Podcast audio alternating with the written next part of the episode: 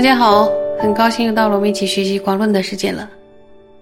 今天呢，我们要学习破有过归这个科判，你们准备好了吗？尤其是大乘的发心的部分，一定要在上课之前自己要殷重的发心。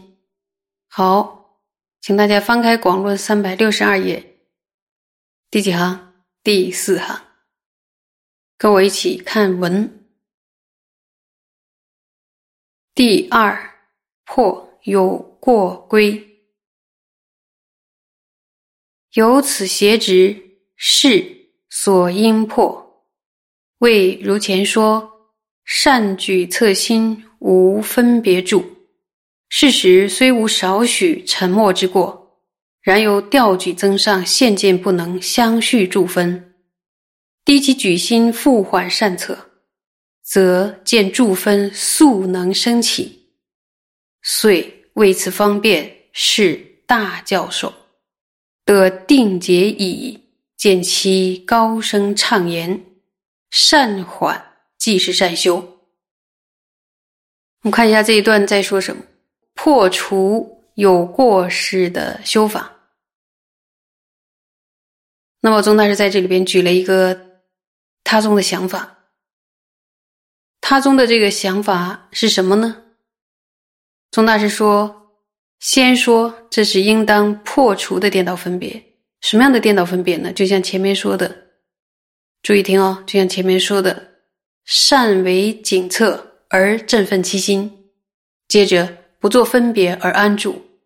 这个时候呢，固然没有少许沉默的过失，但是调举则较为强烈，就调举比较活跃。”这里边的增上呢，就是强烈的意思。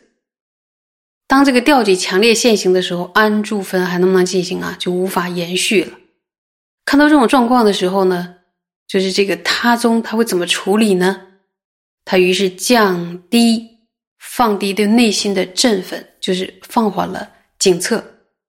然后这样调整了之后呢，就出现一种结果了，就能迅速的升起安住分。然后看到这个时候，就想说，这个方法是重大的教授，而且获得了定解。什么方法？就是放低对内心的振奋，也就是放缓对内心的警策。然后于是就高声的宣称：“善缓即是善修。”意思就是放的越缓，修的越好。这是他宗的说法。很显然，这是一种邪见。注意，这个邪见呢，他认为说，内心如果起伏过大的话，就容易产生散乱。应当让内心不要太高昂，一直保持在一个相对低沉的状态，这样就很容易培养指力，而且能快速的修成寂止。而且他总认为说，这是修定的一个大教授。那么就说。提起心力，全神贯注的收摄自心，不做分别，虽然能够避免升起沉默，但在心比较振奋高昂的状态下，却容易产生调举、散乱。如果将心放松呢，反而有助于心的安住。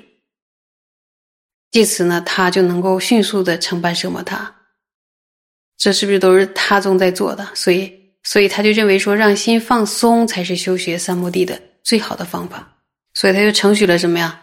善缓即是善修，就越缓修的越好。接下来呢，我们看一看宗大师是怎么破他宗的这个想法。和我一起呢看原文：此时为辩生沉及修二者之论，以无过定，须据前说二种差别。唯有心无分别，坚固住分。未为完足，若为此有蒙昧，令心浑浊，可名为尘。然今无比，心有澄净明分，故三摩地全无过失。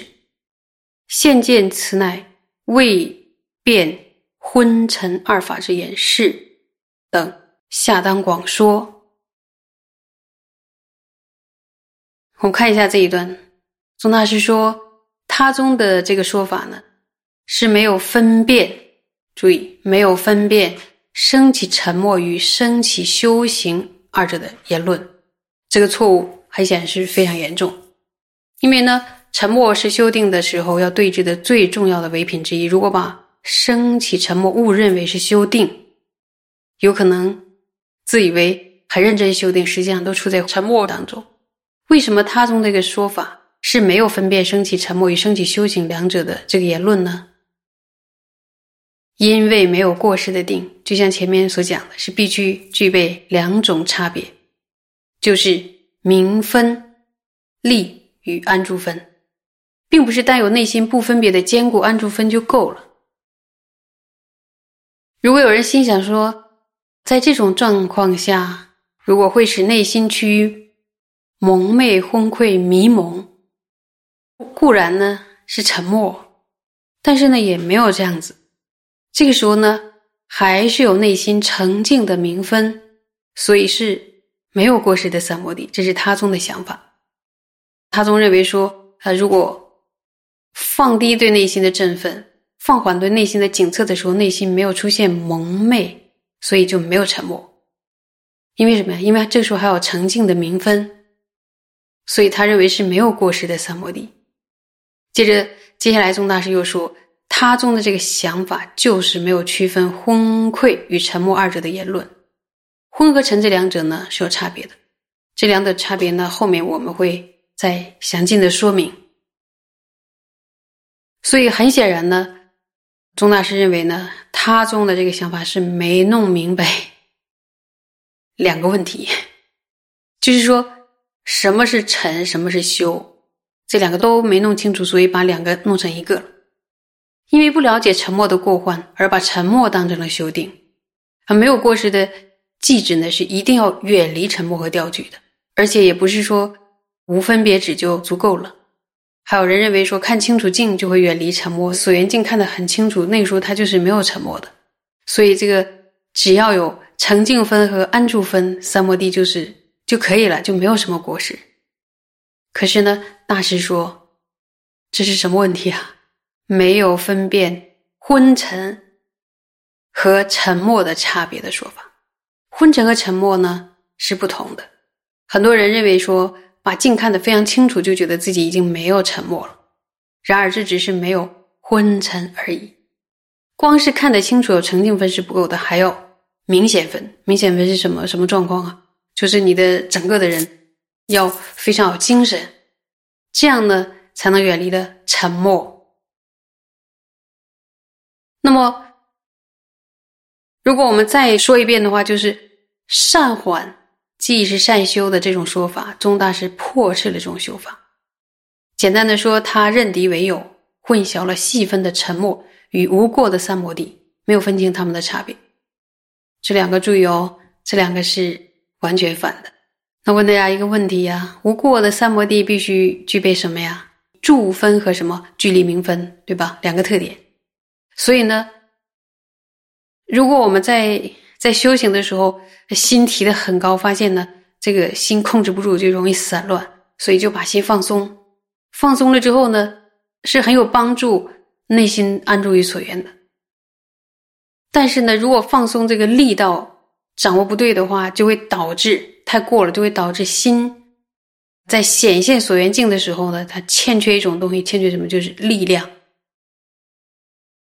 而这个心显现所缘境欠缺力量的这种，就是细分的沉默。